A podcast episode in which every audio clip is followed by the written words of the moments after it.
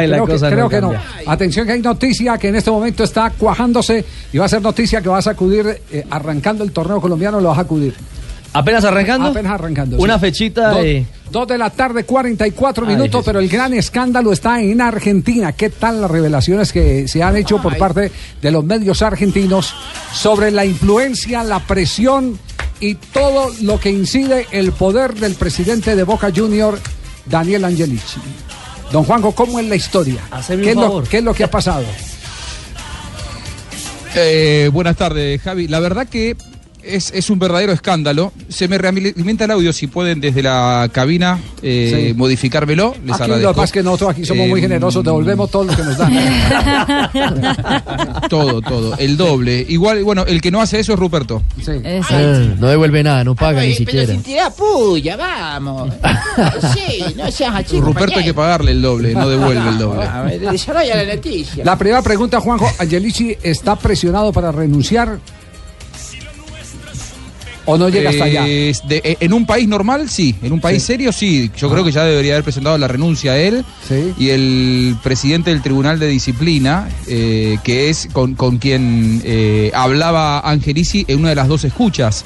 Sí. La otra es con Luis Segura, que ya no es presidente de la AFA, por lo tanto, eh, allí no hay renuncia posible. Angelici, más allá de ser el presidente de Boca, es hoy el personaje más influyente de la política argentina porque es la mano derecha del presidente de la nación, nada más ni nada menos que Mauricio Macri. Por eso es tan escandaloso el tema.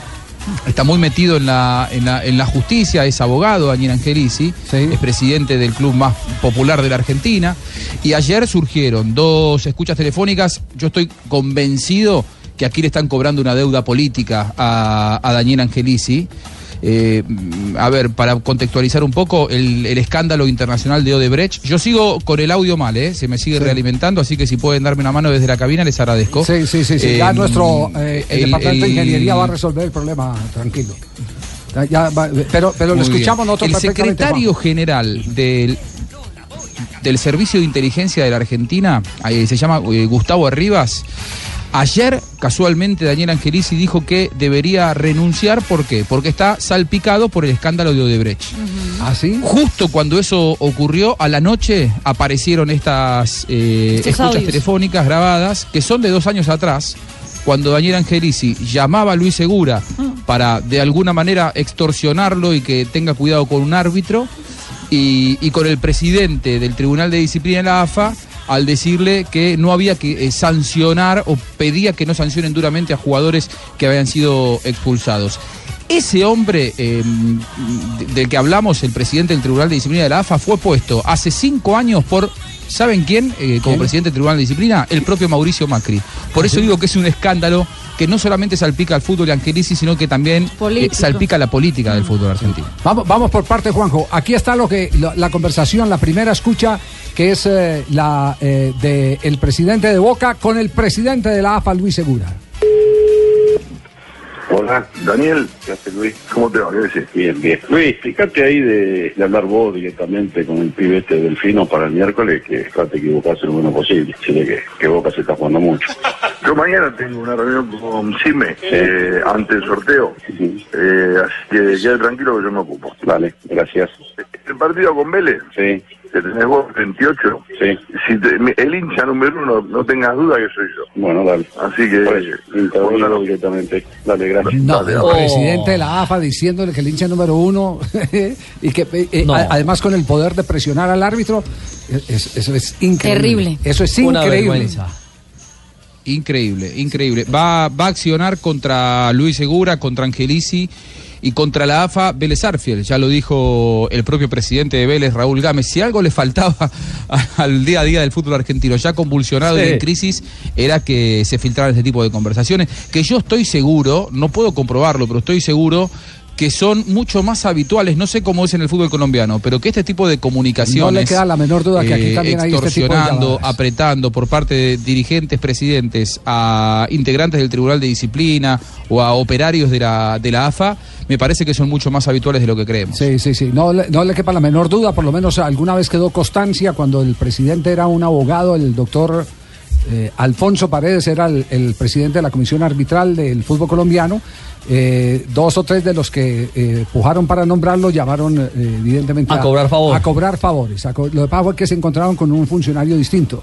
Un funcionario que terminó hasta peleando y salió de pelea porque no se dejó manosear en el cargo de presidente de la Comisión Arbitral. Mantuvo su dignidad por encima Es- de los exactamente, favorcitos. exactamente. Pero aquí viene el otro pedazo, el otro pedazo, que además terminan involucrados los, los, los, eh, periodistas, como si los periodistas fueran el demonio cada Sí. que se descubre, cada que se descubre un torcido de los dirigentes.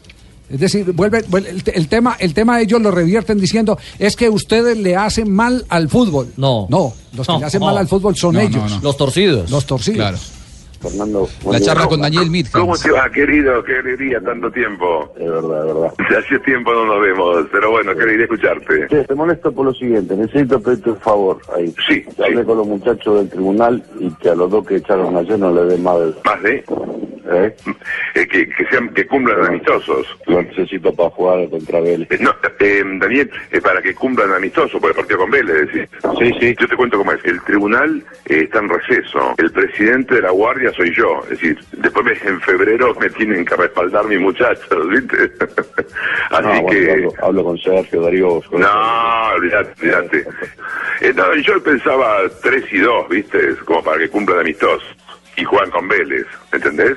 En amistoso y juegan los dos con Vélez. Claro, claro. No, le tengo, le tengo que dar un poco más a Marín que a Herbes, ¿viste? Pero si le doy tres partidos, no, no, no juega, ¿me entendés? No juega ninguno de los dos con River. Lo que pasa es que no tenemos central, no tenemos lateral. No te entiendo, Daniel, pero lo que pasa es que sacarlo de la cancha, ya sé que eh, mínimo son cinco partidos, ¿viste? Mínimo, pero eh, si le doy dos partidos estamos muy expuestos, Daniel. No sé, salvo que Racing, me- me- el, el médico de Racing, ¿vos cómo estás con la... Con la No, bien, con- el médico no, no tiene nada el pibe, el jugador. ¿Eh? No, no, ya sé, no, fue- ya sé. El jugador fue al vestuario pedir disculpas, el informe Sí. del árbitro que conductó va a ser liviano. Sí, sí. Y oíme, Daniel, ¿y la dirigencia Racing con nosotros bien? Bien, bien, Víctor Blanco, bien. sí. Ah, bueno, no, no, porque de última, de última yo pensaba era eh, que me, que me acompañe un certificado médico, el médico Racing, diciendo que no hay ninguna lesión y que lo saca. Lo que hacemos en estos casos siempre es pedir que salió por precaución y no por lesión, ¿me entendés?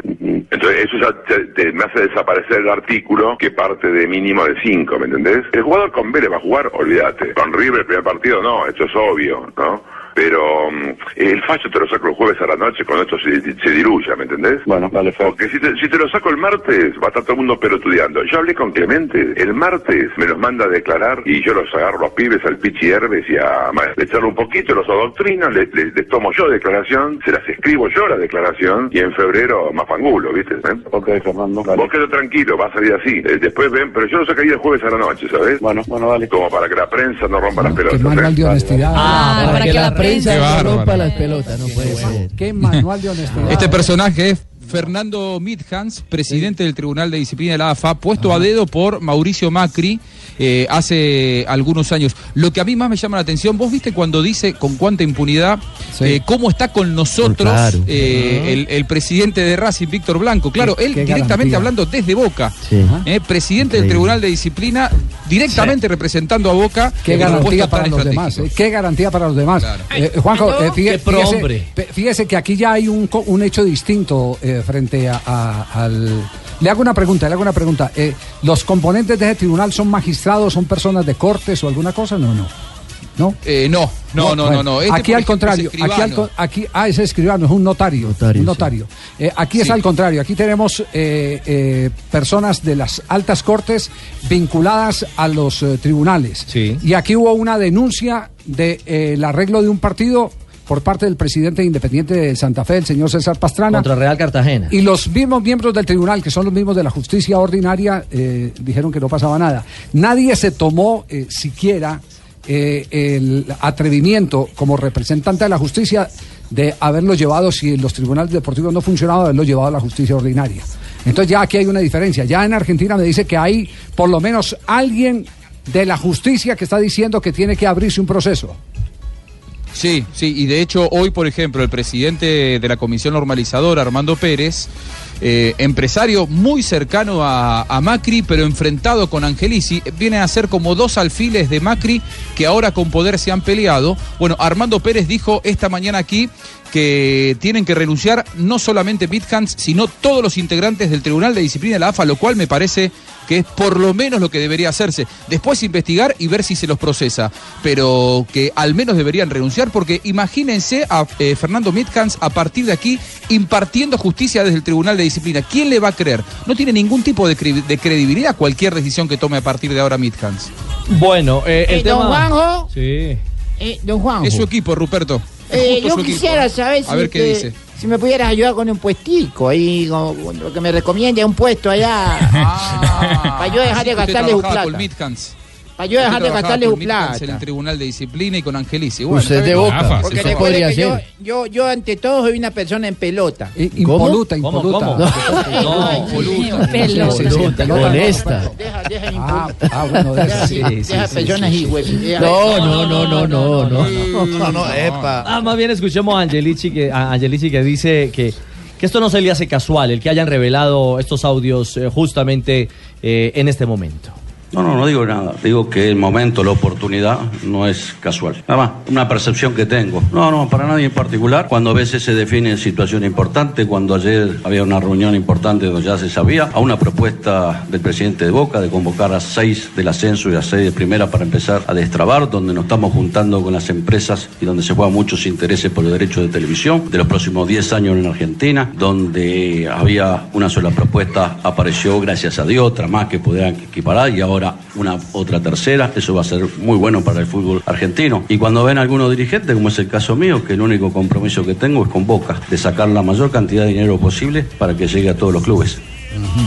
Pero lo más grave de todo esto es que eh, dice que lo volvería a hacer. Es cara dura. Que lo volvería a hacer. No. Se siente orgulloso. Si veo Sí, arbitraje sí, sí, que y nos están que- perjudicando, volvería a llamar para que bajen un mensaje claro, para que sean conscientes desde el colegio y la terna de arbitral, que los equipos se preparen y se juegan muchas cosas, y que hay mucho trabajo atrás y mucho prestigio atrás, para que a lo mejor un error te deje fuera o dentro de un campeonato. ¿Cómo crees que el hincha de Boca reacciona ante esto? Había que preguntarle a los hinchas de Boca. Te puedo contestar yo como hincha de Boca. Me pondría contento que un presidente se preocupe. En un fútbol hay reglas que a lo mejor no están escritas, pero que a veces cuando vos marcás estos errores se pueden llegar a, a corregir. Yo lo vengo diciendo mucho. No voy a inventar nada. Está todo inventado ya. Con esto no voy a poner excusa que, y tampoco voy a decir no soy el único que, que pudo hablar o llamar. Digo que cuando vos llegás a momentos importantes, siempre la preocupación... Es- que ese- hable esa es la parte más grave de todo. Es decir, todo vale porque hay que tener feliz al hincha de Boca. Todo vale Es porque hay que tener ¿no? feliz al hincha del Real Madrid. Todo vale porque hay que tener al hincha del equipo hincha al que está representando. serios. No. El no, no. fin justifica los medios. no, no, no, es no, así. eso no. Es no Claro. importa cómo se consigan las cosas, definitivamente. Y es el mal de esta sociedad. Qué bueno que repasaran Cambalache, ¿no? A ver si de pronto Ah. aprenden de Cambalache. Sería bueno escucharlo. No, y lo Sería preocupante bueno es que él mismo se vende como ejemplo dentro de... Salvador. Claro, el- ejemplo para la gente de Boca. Es decir, eh, los- eh, la gente debe estar feliz con lo que estoy